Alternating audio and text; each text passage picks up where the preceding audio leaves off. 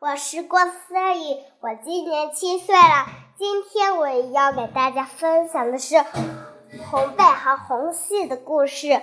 红贝和小朋友们在一起玩捉迷藏，红红贝找了很久，终于找到了红西。红贝因为淋了雨发烧了，妈妈说去找医生，只有弟弟照顾他姐姐了。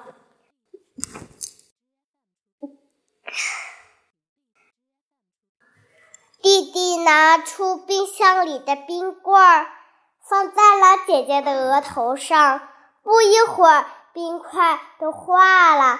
他找了小伙伴家，一人借了一个冰块。于是到了中间，他问：“妹妹，你们家有冰块吗？我姐姐发烧了。”美美家，美美说：“没有，不过库奇家好像有不少。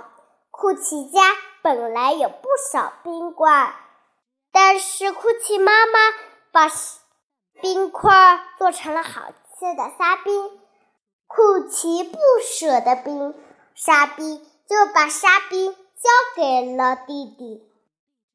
谢谢，弟弟拿着装满冰袋里的冰就回去了。医生来了，他说烧已经快退了。只要吃点药就行了。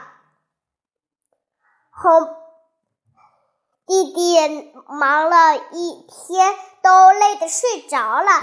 他还说了梦话：“姐姐，你不要发烧，快点好起来哦。”姐姐都被弟弟的话弄成了哈哈大笑。